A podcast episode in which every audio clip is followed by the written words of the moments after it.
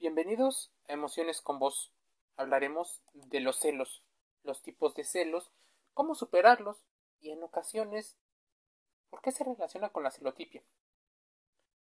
Para muchos, creer o no en la evolución, en la selección natural, en el Génesis, una creencia que es suficientemente capaz para crear un universo, un universo en el que se practique el amor.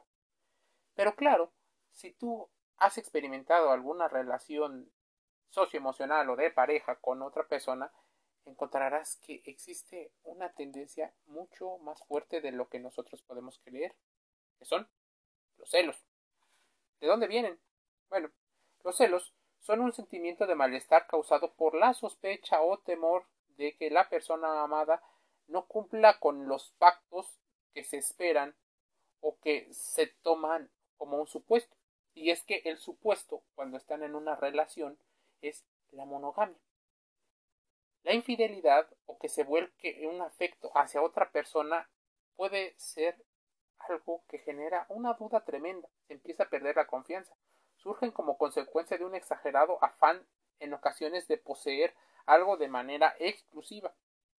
Los celos más comunes son los que se dan en las relaciones de pareja, pero estos también se dan en otro tipo de situaciones. A ver, ¿qué son los celos? Bueno, según diversos psicólogos afirman que el humano, por evolución, ha hecho un esfuerzo continuo para que todos nos adaptemos. Por lo tanto, se crearon ideales o creencias con formaciones para generar una mayor estabilidad no son cosas misteriosas. La, los celos, en teoría, tienen una función. En la mayoría de los mamíferos, incluidos los seres humanos, somos animales sociales, los humanos. Se produce este instinto de adaptación y nos permite ahorrar energía y fuerzas vitales necesarias para preservar a la especie. A partir de eso, la conquista o este flirteo y el enamoramiento forman parte de toda función, no solo para mantener a la especie, sino para mantener a los tuyos, a, tu familia o a tus posibles crías.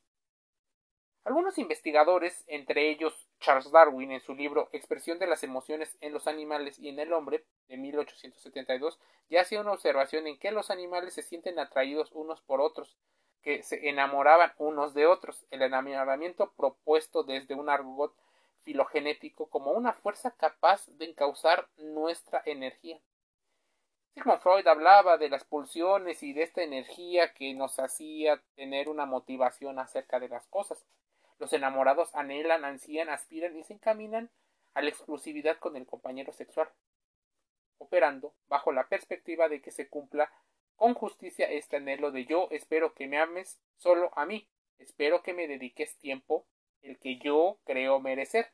Necesito según mis necesidades y mis deseos, así como que veas en mí y quiero que me ames solo a mí, quiero que te entregues a mí completamente y si me amas debes estar de acuerdo en algunos de los pactos porque alguien es tu pareja formal. Si no se cumplen algunas de estos deseos, necesidades y expectativas, empiezan algunos de los problemas. No solamente se observa al compañero sexual como injusto, sino que se comienza a extrapolar esta omisión de justicia a todo lo que se da de algún modo que pueda dañar la seguridad de la pareja. Las personas, por ejemplo, son injustas, los hombres son iguales, las mujeres son injustas e interesadas y otros em, comentarios que se hacen a partir de las experiencias vividas el comenzar a custodiar a nuestra pareja como si de un trozo de carne se tratara, un objeto inanimado que es capaz de brindar seguridad que el mundo eh, no proporciona, es algo en lo que, aunque conscientemente no deseamos, conscientemente lo hacemos. ¿Cuáles son las manifestaciones de los celos? Bueno, los celos se manifiestan cuando las personas empiezan o ya desconfían de su pareja y le interrogan acerca de las actividades, por ejemplo, de su trabajo, de sus amigos, de sus conocidos, de los vecinos, de la escuela. Se expresa malestar y un enfado. Cuando se encuentra, por ejemplo, a esa persona conversando con alguien o cuando está a salir con una actividad diferente, empieza más porque te haces una idea de que puede ser la profecía autocumplida.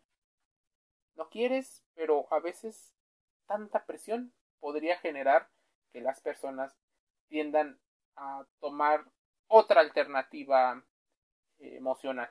Y esto no los estamos promoviendo, solo estamos explicando algunas de las dinámicas. Los celos también pueden ser manifestados por algo que llamamos eufemismos, en donde se expresa algo que es considerado como malo, extraño, anormal, enfermo o hasta patológico, pero de una forma casi oculta, disfrazada, incluso a veces hasta pasivo-agresiva. Las personas que sufren celos no reclaman ni exige un reporte o informe ni se presentan como una persona desconfiada, pero tienen actitudes groseras y denigrantes, proyectando toda esa inseguridad y miedo al otro, que también podría tener algunas sensaciones energéticas o de malestar porque lo están celando. Con la finalidad de no sentirse inferior, en ocasiones se vuelve más que amor una guerra de poderes. ¿A qué se deben los celos? La idea es, eh, en teoría, según, eh, por ejemplo, Helen Fisher, cree que esta característica del enamoramiento evolucionó por dos motivos. Uno, para evitar que nuestros antepasados varones fueran infieles y que criaran otros hijos, que se llevaran los recursos, el poder, el estatus y los buenos genes, así como evitar que nuestros antepasados perdieran su potencial marido, padre de sus hijos, ante un rival.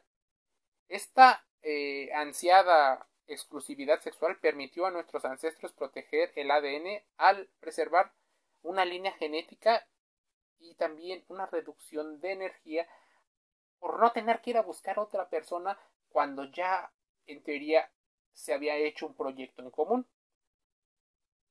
¿De dónde entonces surgen los celos? Bueno, el origen de nuestras creencias, probablemente de cómo aprendimos en nuestra infancia a relacionarnos, cómo hemos aprendido a partir incluso de los medios de comunicación, revistas, periódicos, internet, eh, la radio, prensa escrita, de qué forma amaron mis padres, de qué forma estamos interpretando el amor, cómo estamos interpretando como una guerra de poder y en ocasiones surge una afectación a nuestra autoestima, cómo aprendí a demostrar mi cariño, cómo amo yo.